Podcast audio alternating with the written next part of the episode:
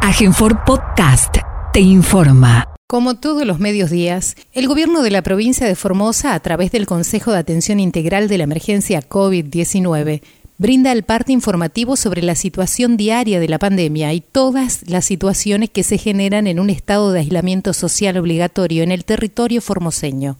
Luego de la lectura del parte diario, las autoridades provinciales responden las preguntas de los periodistas. Vamos a proceder a brindar el parte informativo número 394 correspondiente al día 6 de abril del año 2021 del Consejo de Atención Integral de la Emergencia COVID-19, doctor Enrique Servián, creado por decreto del Poder Ejecutivo Provincial número 100 del año 2020 ratificado por ley 1697 de la Honorable Legislatura Provincial.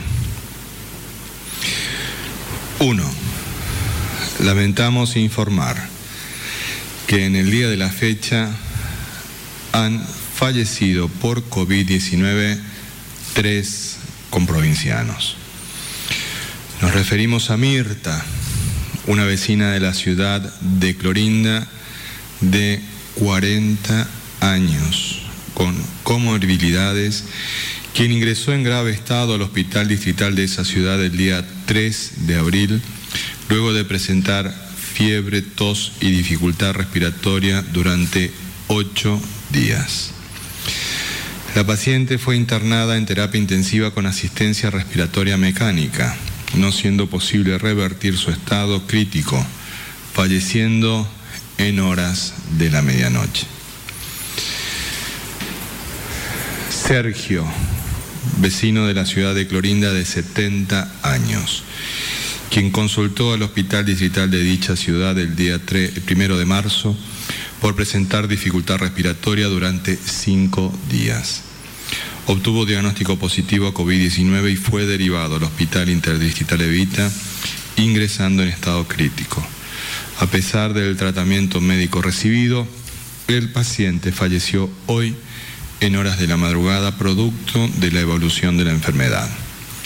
Fidelio, vecino de Formosa Capital, de 49 años de edad, quien se internó el día 14 de marzo en el Hospital Central por sus comorbilidades y obtuvo resultado positivo a COVID-19 en un hisopado de control fue derivado al Hospital Inter donde evolucionó desfavorablemente durante su internación en terapia intensiva, falleciendo hoy en horas de la mañana. A los familiares y seres queridos de Mirta, Sergio y Fidelio, le transmitimos nuestras condolencias en este momento de dolor.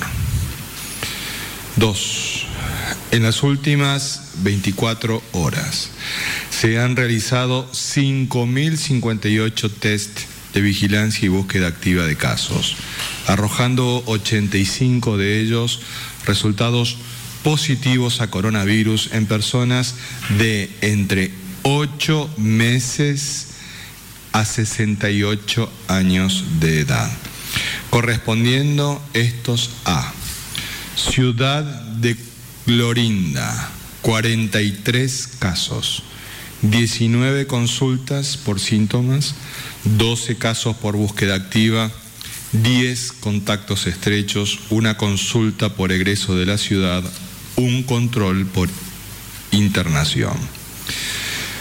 Ciudad de Formosa, 36 casos, 22 por búsqueda activa, 8 consultas por síntomas, cuatro contactos estrechos, dos consultas por egreso de la ciudad.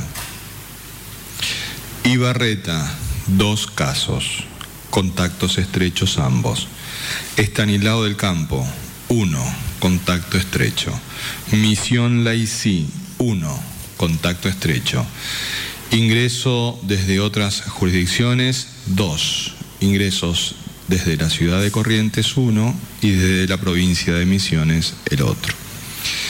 Tres, en el día de la fecha se darán de alta médica a 73 pacientes de distintas localidades de la provincia. 4.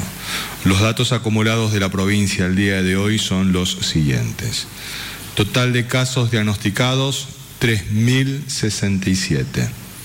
Total de pacientes recuperados, 1.000, perdón, 959. Casos activos, 1.017. Fallecimientos por coronavirus, 60. Casos en tránsito con egreso de la provincia, 31. Cantidad de test realizados a la fecha, 279.608, con un 1.1% de positividad.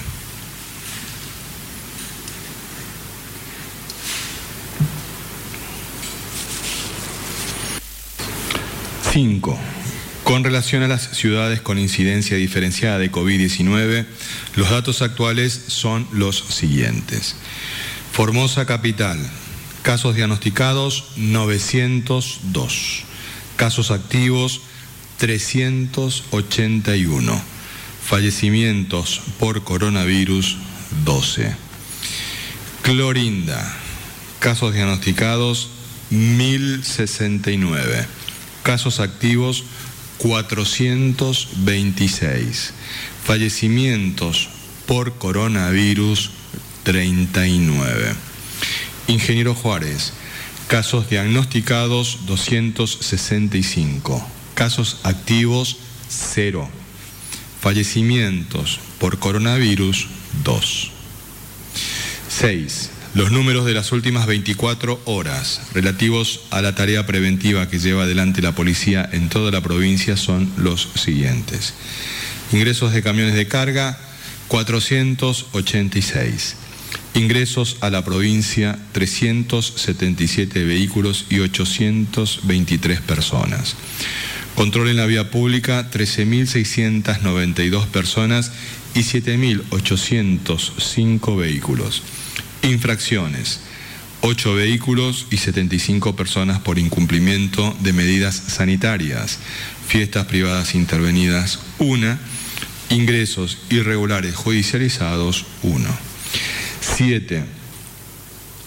En la continuación de la campaña de vacunación, informamos que el día sábado 10 de abril estarán recibiendo la vacuna contra el COVID-19 los adultos mayores de las clases 1960 y anteriores, residentes en las localidades de El Espinillo, Subteniente Mazaferro, Lorocué, Villa Real, Buenavista, Soldado Heriberto Dávalos, Apayerey, Misión Tacaglé, Portón Negro, Tres Lagunas, Villa Hermosa,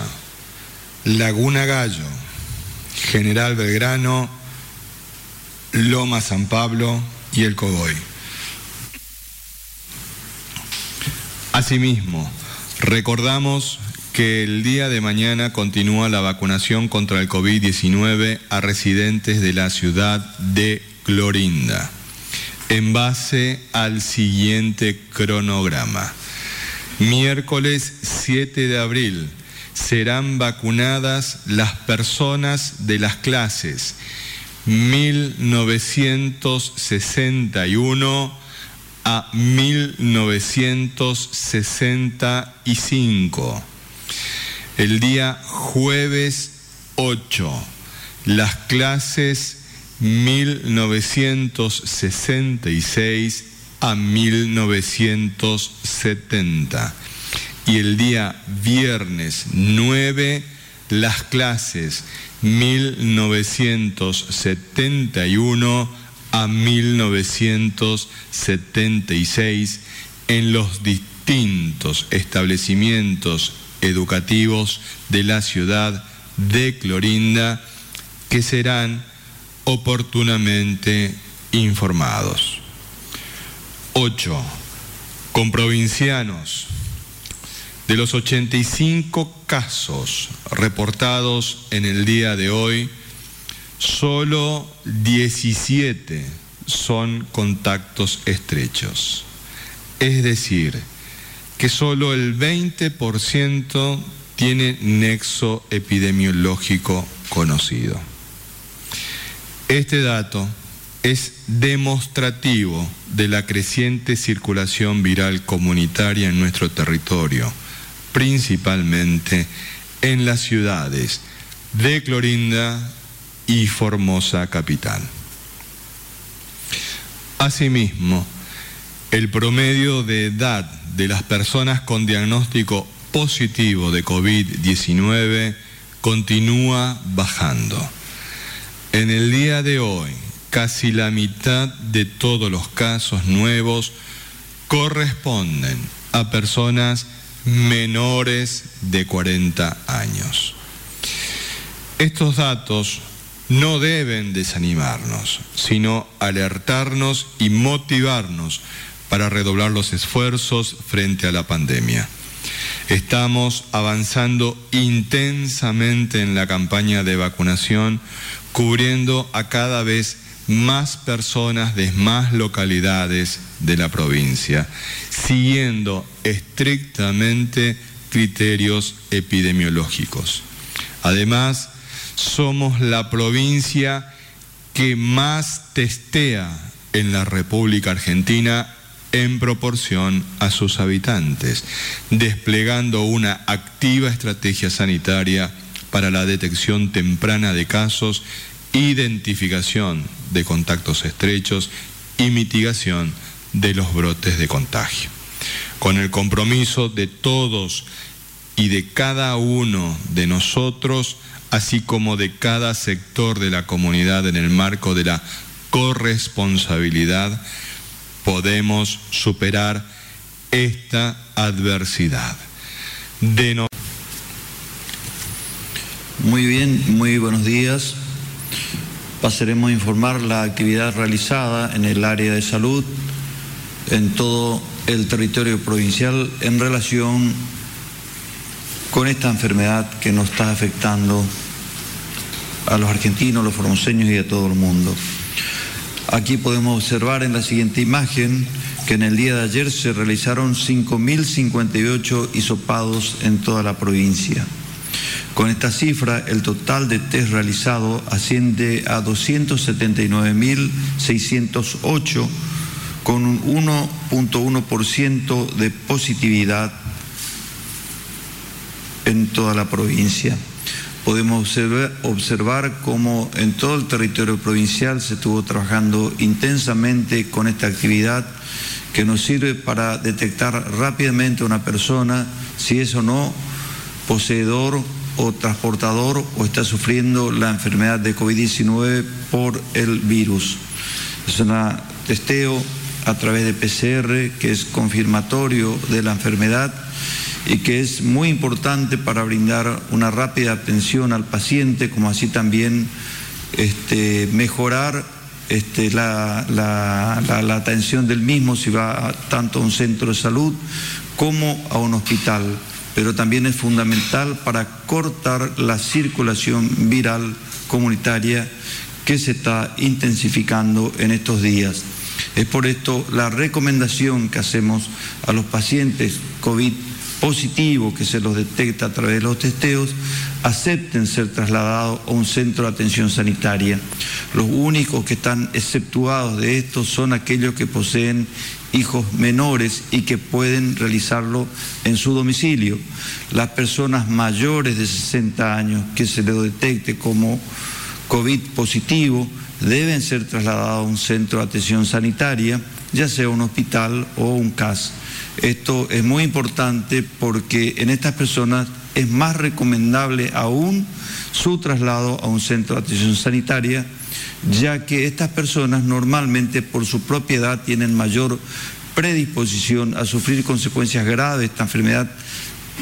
Y no solamente eso, sino hasta la muerte, y por supuesto también son poseedores generalmente de las comorbilidades que son también este, que ayudan a empeorar la enfermedad, como por ejemplo la diabetes, la hipertensión, la obesidad, en fin, todas estas enfermedades que ya conocemos y que están eh, con mayor frecuencia presente en las personas mayores de 60 años. Es por esto que las personas mayores de 60 años no es motivo para quedarse en la casa, por el contrario, es motivo para estar en un CAS o en un hospital mejor controlado. Así podemos observar que estos hisopados tenemos 316 que se han realizado en el Distrito Sanitario número 1, 208 en Las Lomitas, 261 en el Distrito Sanitario número 3, cuya cabecera es, el Hospital de Ibarreta. El Distrito Sanitario número 4 realizó 742 hisopados, cuya cabecera es Laguna Blanca. El 5, cabecera el Colorado 330, 220 en Pirané, 780 en Clorinda y 2.201 en Formosa Capital en sus cuatro regiones sanitarias. Ante el contexto epidemiológico en nuestra provincia, el gobierno de Formosa continúa fortaleciendo el sistema de salud público en distintos puntos del territorio provincial demostrando permanentemente que las políticas sanitarias son una prioridad. Así en el Hospital Distrital número 8, Eva Perón, emplazado en el circuito 5 de nuestra ciudad capital, se habilitó el área de terapia intensiva destinado a pacientes diagnosticados con COVID positivo en estado grave y que requieren cuidados mucho más complejos. Esta moderna unidad está compuesta por siete camas con monitores multiparamétricos, respiradores de última generación y bombas de infusión para todas las camas, equipos de atención de urgencias, ecografía con capacidad para realizar ecocardiogramas y sistema informático para la confección de historias clínicas. De igual manera, el plantel está conformado por médicos especialistas, kinesiólogos, bioquímicos, enfermeros y personal de limpieza que son exclusivos de este servicio. Recordemos que a partir de mañana miércoles 7 y hasta el viernes 9 de abril, en el horario de 7 a 13 horas, se vacunarán contra el COVID-19 a las personas residentes de la ciudad de Clorinda nacidas entre los años 1961 hasta 1976 en los establecimientos educativos habilitados por clase. En la jornada de mañana, miércoles 7 de abril, se comenzará vacunando a las personas nacidas entre los años 1961 y 1965. De esta manera, los pertenecientes a la clase 1961 lo harán en la Escuela de Frontera número 17, la clase 1962 en la EPEP número 21, la clase 1963 en la EPEP número 492, la clase 1964 en la PEP número 454 y la clase 1965 se, vacunará en la PEP número 379 como se observa en la siguiente placa. Las personas a vacunarse deberán concurrir con su DNI y reiteramos que ante cualquier duda o consulta o acerca de la vacunación pueden contactarse al correo electrónico consulta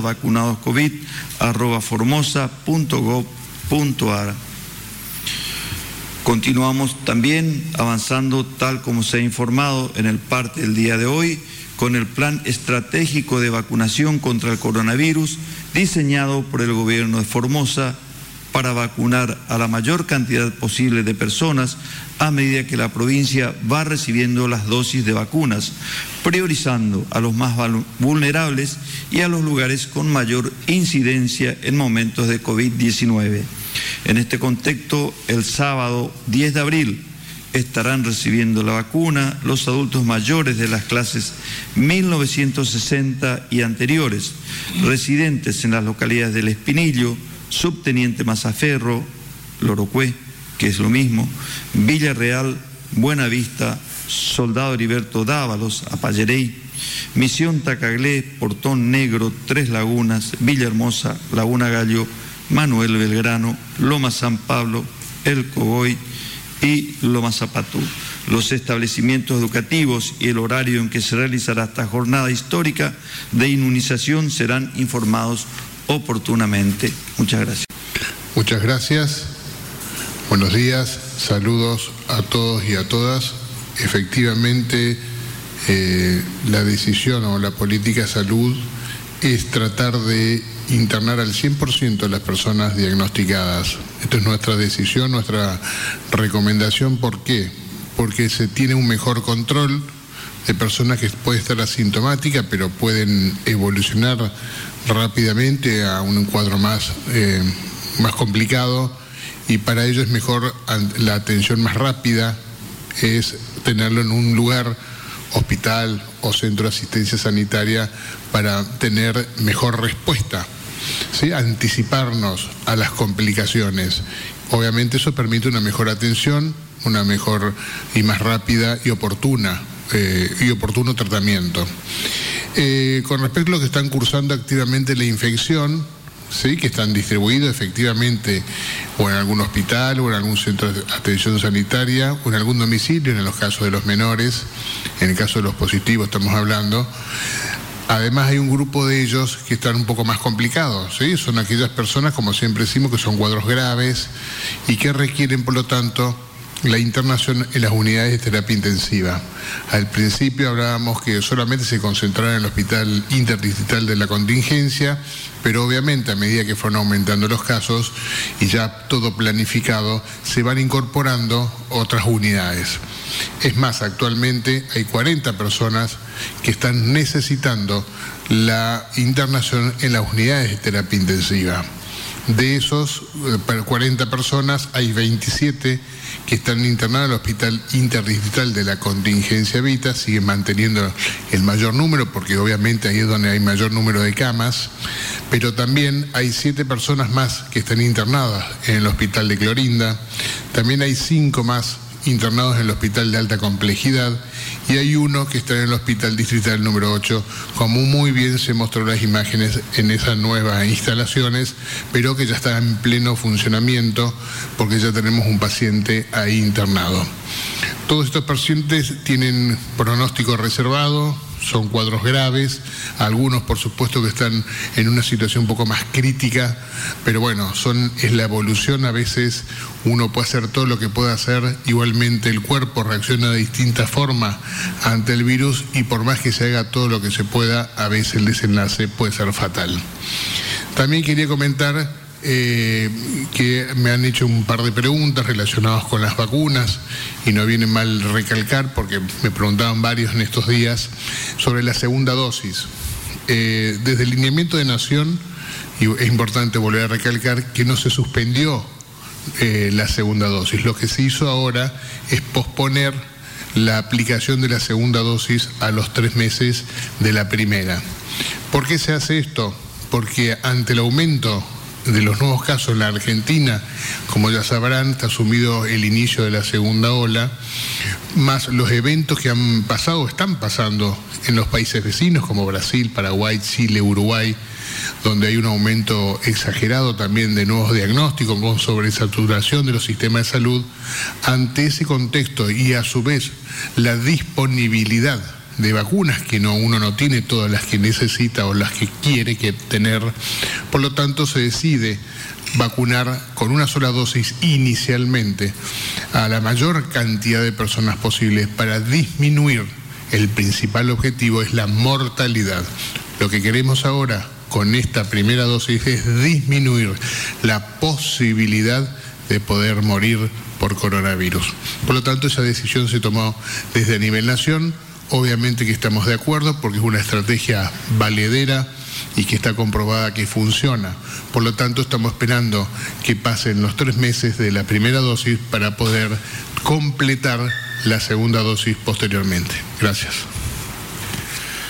Muchas gracias, doctor. Dos pilares fundamentales de nuestras políticas sanitarias son la cantidad de testeos que realizamos en terreno a los fines de poder determinar rápidamente dónde se encuentra el virus para actuar en consecuencia. Y el otro pilar fundamental, que es un pilar clave en la lucha contra la pandemia a nivel mundial, es la vacunación. Y la vacunación en nuestra provincia tiene características propias, porque la realizamos con estricto criterio epidemiológico. Por eso, en el día de mañana arrancamos tres días de vacunación hasta la clase 1976, en el cronograma que acabamos de informar. ¿Por qué lo hacemos eso? Es justamente por nuestra situación epidemiológica contextual, a los fines de que todos podamos comprender el porqué de nuestras decisiones sanitarias, nuestro médico epidemiólogo, el doctor Mario Romero Bruno, nos brindará esta información. Doctor. Buenos días, formoseñas, formoseños. Bueno, la información que se actualiza diariamente, que tiene que ver con la aparición de nuevos casos, con las complicaciones que tienen estos enfermos de COVID, que es la muerte, son las y la información que necesitamos analizar para poder tomar decisiones correctas basada sobre un esquema epidemiológico. Y cuando decimos epidemiología, en, este, en esta situación hablamos de riesgo, hablamos de probabilidad de que las cosas ocurran. Por ejemplo, hablamos riesgo de enfermar o riesgo de morir. Entonces, en base a esos números, vamos a decirlo así, en base a la cantidad de casos nuevos que van apareciendo, y esto se va haciendo un análisis diario, semanal, quincenal, se van tomando decisiones donde existe el mayor riesgo. Y lógicamente que las acciones están dirigidas a proteger ese, ese mayor riesgo, que tiene que ver con la población fundamentalmente o con las consecuencias de morir.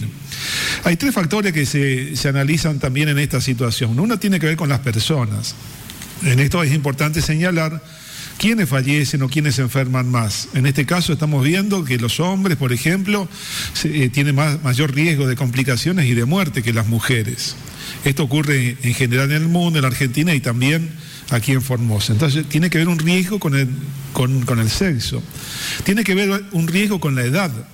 La edad es fundamentalmente, esto también fue señalado hace mucho tiempo, de que comenzó a, verse las consecuencias del, coronavirus en el mundo, de que las personas más de 60 años tienen mayor riesgo de complicaciones, porque ya tienen también algunas otras enfermedades de base que hace que no se defiendan bien de este virus.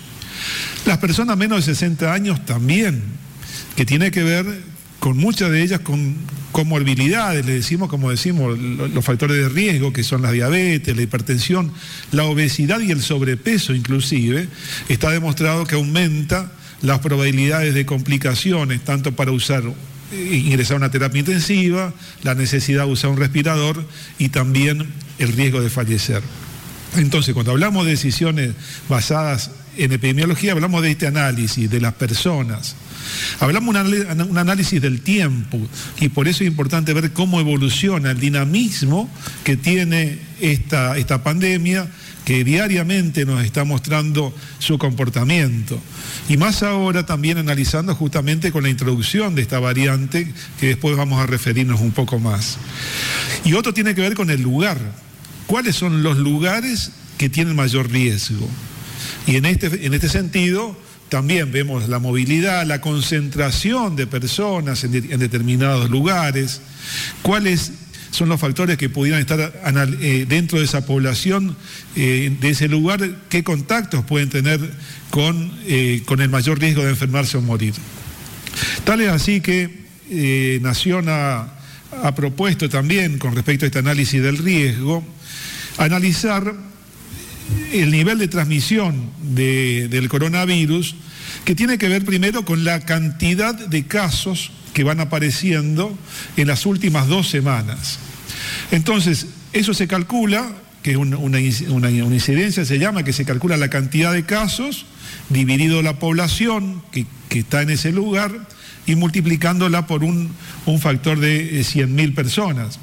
Entonces, si en las últimas dos semanas eh, hay entre 25 y 40, 49 casos cada 100.000, es un riesgo bajo. Si está entre 50 y 149 casos cada 100.000 es un riesgo, un riesgo, mediano y si es más de 150 el riesgo es alto.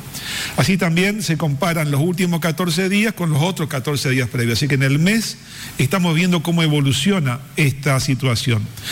Esto lo hemos comparado en principio y es el análisis que también hace el Boletín Epidemiológico de, Paraguay, para ver cuáles son los lugares en el Paraguay que mayor riesgo tiene. Y esto nos importa a nosotros porque nos, nos une, digamos así, con, con este país vecino, casi 900 kilómetros de frontera.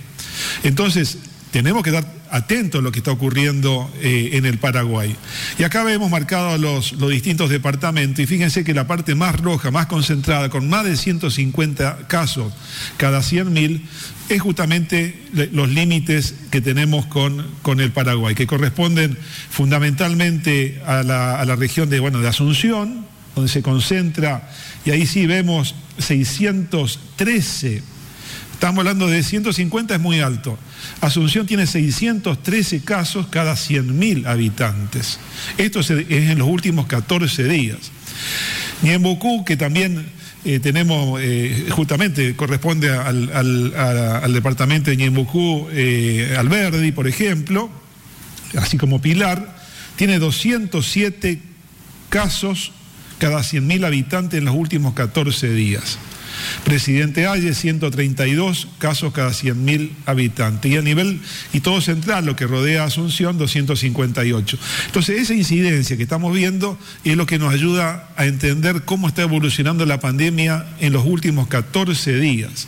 Y vemos que la zona más roja es justamente la zona que nos rodea, fundamentalmente, lógicamente, el límite más importante lo tenemos con Asunción, la, la ciudad más cercana de Asunción en la Argentina es Clorinda, y es ahí donde está el mayor peligro.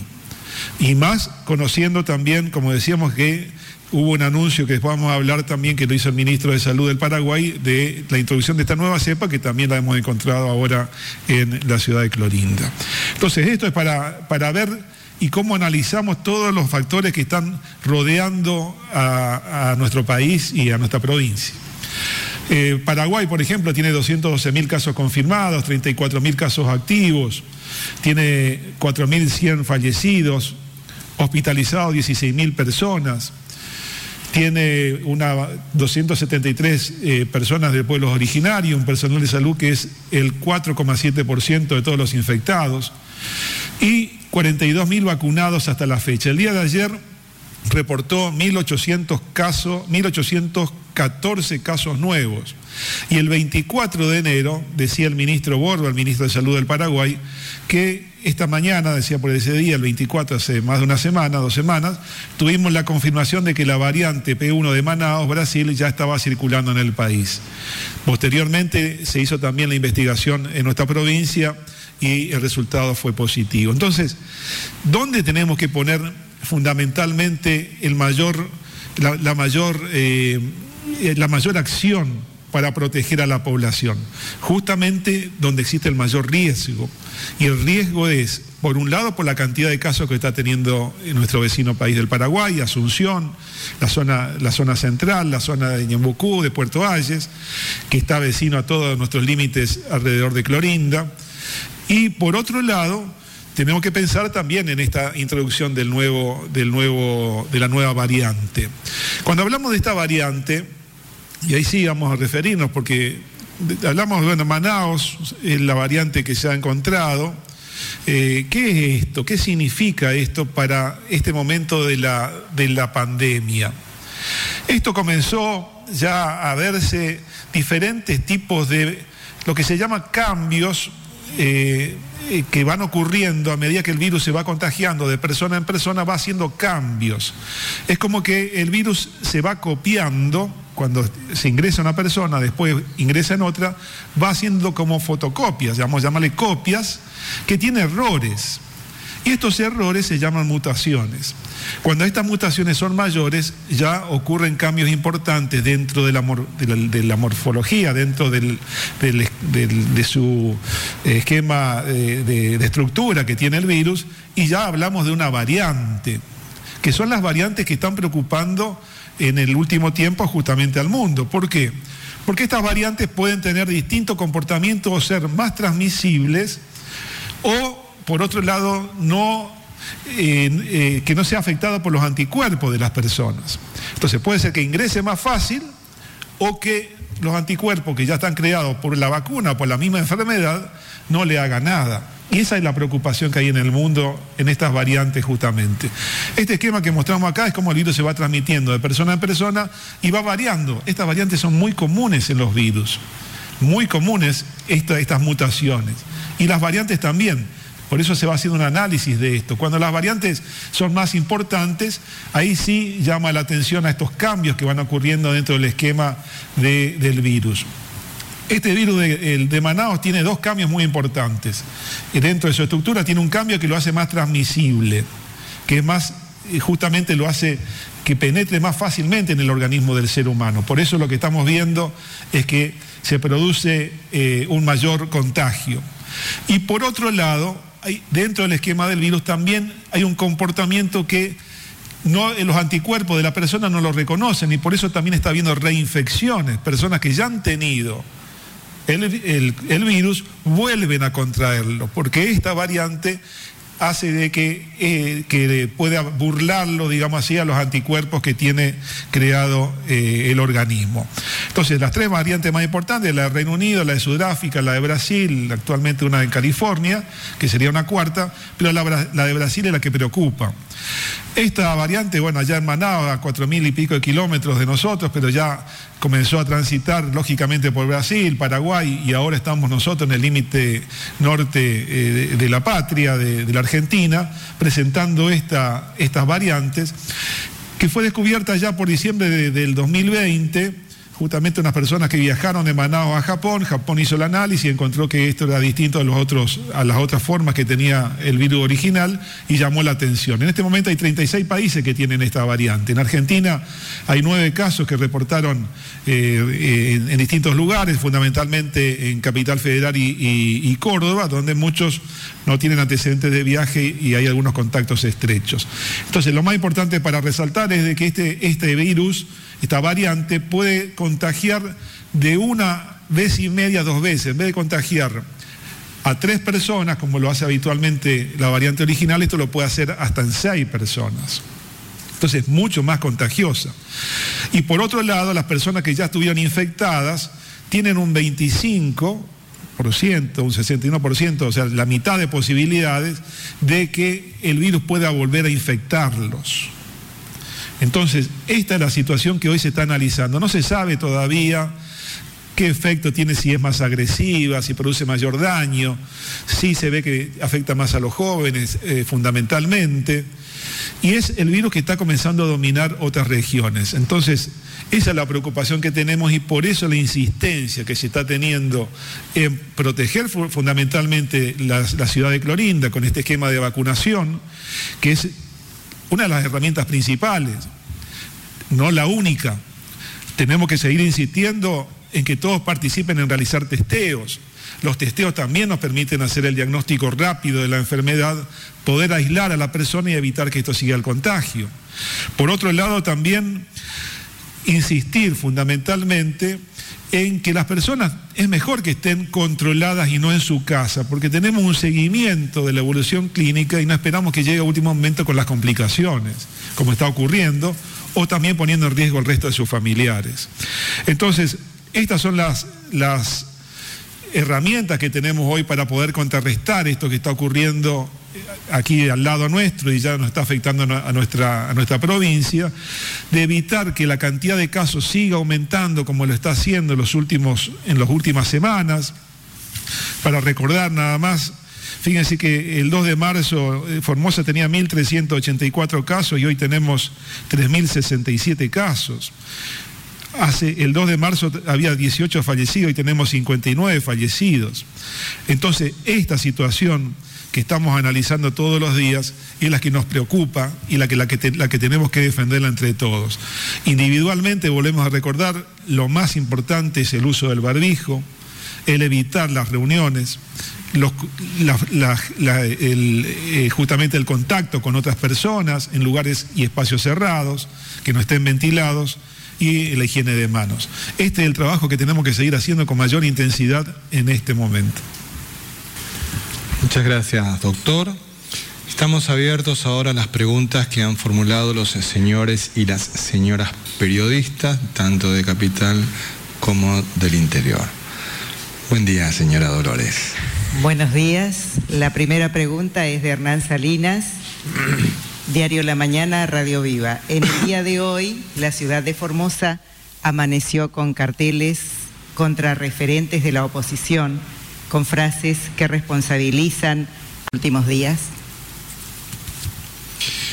Sí, en primer lugar nosotros queremos expresar nuestro repudio a estas actitudes que ciertamente no se compadecen con lo que debemos practicar todos.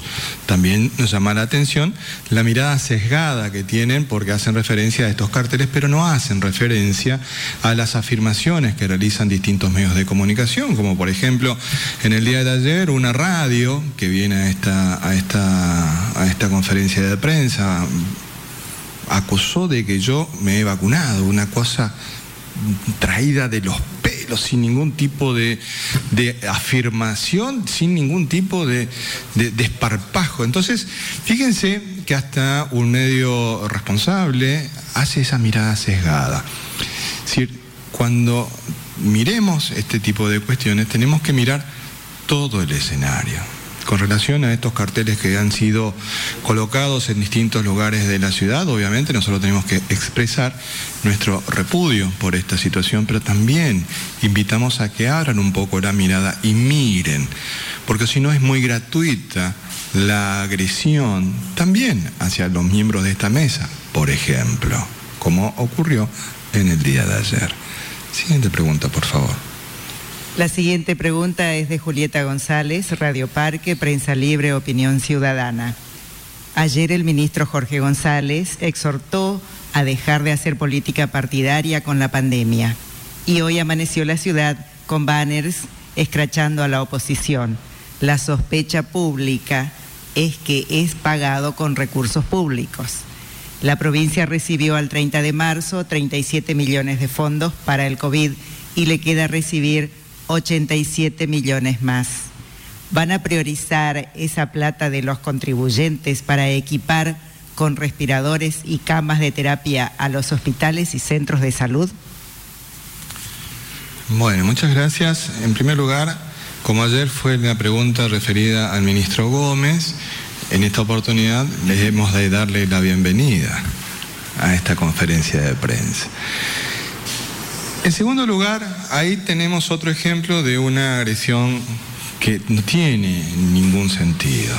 De nuevo, la sospecha. Denuncias a la justicia para que investigue. Es simple, es muy simple el mecanismo. Se denuncia a la justicia. Para denunciar hay que tener pruebas. Entonces sería muy interesante que lo realicen, porque si no cualquiera podría venir a decir cualquier tipo de barrabasada por ejemplo, ¿con qué fondos se compraron determinadas radios? Entonces ese silencio también significa muchas cosas, pero tenemos que ser muy responsables en las afirmaciones que nosotros realizamos. Ya hice referencia a lo que se afirmó en el día de ayer.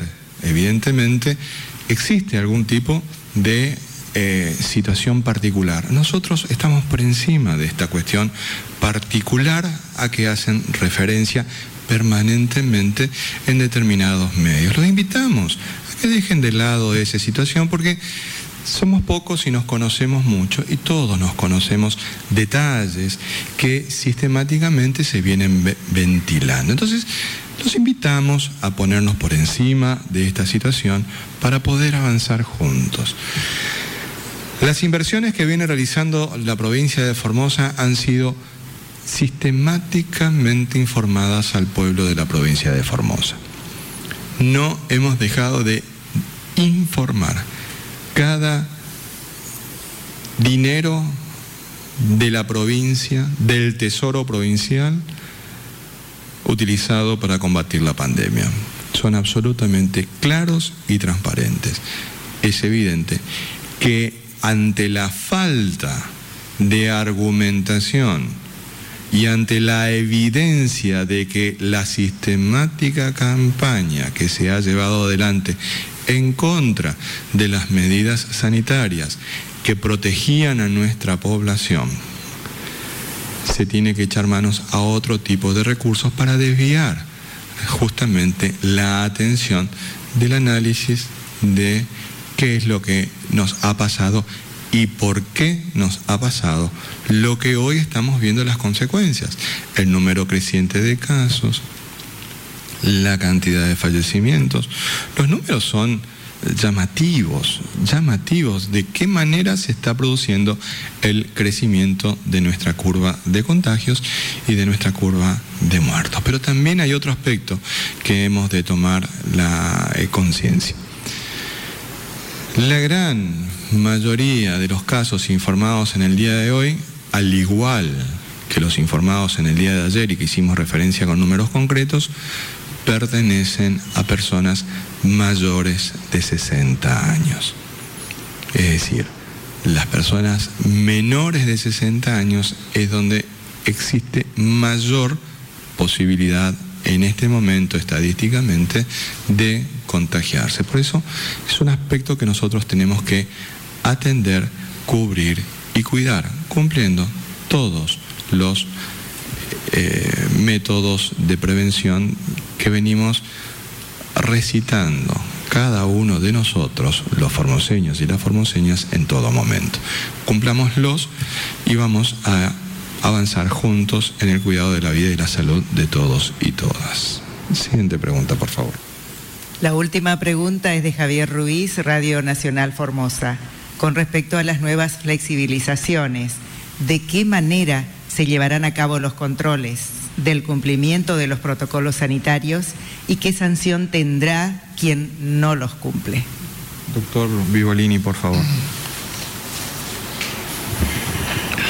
Sí, un trabajo en conjunto, no solo del Ministerio de Desarrollo Humano, también forma parte de la municipalidad. Obviamente recordemos que el Consejo está integrado por todos los ámbitos, los, distintos ministerios y también forma parte el intendente Joffre, por lo tanto también eh, sabe de las circunstancias, así que se va a colaborar entre varios obviamente será aleatorizado para no saber un día determinado para que no se va a anunciar un día, pues si uno anuncia el día, obviamente se va a correr el riesgo de que se cumpla todo en ese momento.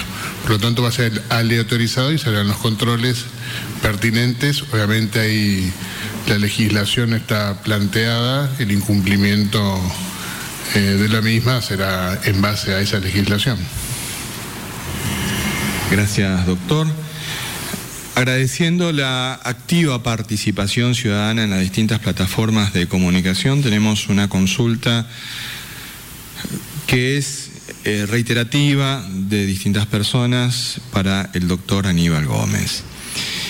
Y consultan, doctor Gómez, respecto de la segunda dosis tanto de la vacuna Sinopharm como de la vacuna este, Sputnik B. por un lado dicen científicamente, está comprobado que se necesitan ambas dosis para tener efectividad y la segunda es respecto de la fecha de vacunación, puesto que en el carnet le han mencionado una fecha y que este, no está mencionada todavía en los partes diarios. Doctor Gómez. Sí, en la Argentina se están aplicando en realidad tres tipos diferentes de vacunas. La Sputnik fabricada en Rusia, la Covisil, que se fabrica en la India, pero bajo licencia AstraZeneca, Oxford, de la Universidad de Oxford, este, y la Sinopharm, que es de origen chino. Las tres, los tres tipos de vacunas se ha tomado la determinación en conjunto en el Consejo Federal de Salud y lo hemos informado oportunamente, donde participaron los ministros de salud de las 23 provincias más la Cava, y también, por supuesto, los expertos este, en vacunas del Ministerio de Salud de la Nación. Y la determinación fue diferir las segundas dosis a tres meses. Y esto es lo que se está cumpliendo en todo el país. Entonces la gente que recibió la primera dosis debe esperar la información de cuándo se aplicarán las segundas dosis de cada una de estas vacunas que fueron aplicadas. Esto está ocurriendo en todo el país y es lo que se está respetando también en nuestra provincia. Esto tiene dos bases fundamentales científicas. Por un lado, desde el punto de vista epidemiológico, conviene aplicar una primera dosis a la mayor cantidad posible de personas en el menor tiempo posible. Esto hace que se confiera una inmunidad que si bien no llega al 90%, es del 70% y que previene justamente este, o disminuye muy fuerte las causas de mortalidad por esta enfermedad con una dosis. Y en segundo lugar, también se ha visto, según muchos estudios publicados en forma internacional, fundamentalmente Inglaterra, que tiene mucha experiencia en, esto, porque lo empezó a aplicar ya hace bastante más tiempo que el resto de los países, indican que da mayor efectividad diferir las dosis entre la primera y la segunda. El tiempo este, hace que le dé mayor inmunidad a las personas. Muchas gracias. Muchas gracias, doctor. Agradecemos a todos los formoseños y formoseñas que han hecho carne este compromiso de cuidar la salud propia, la salud de su familia y por lo tanto la salud de la comunidad. Muchas consultas han quedado en relación al proceso de vacunación que estamos llevando adelante. Por eso invitamos una vez más a que cualquier duda la transmitan a nuestros correos electrónicos oficiales. Consulta vacunación COVID-19 arroba formosa.gov.ar y covid19 arroba formosa.gov.ar o a cualquiera de nuestras plataformas comunicacionales de Facebook, Instagram y Twitter. Agradecemos a todos y a todas. Los esperamos mañana. Que Dios y la Virgen nos cuiden y protejan.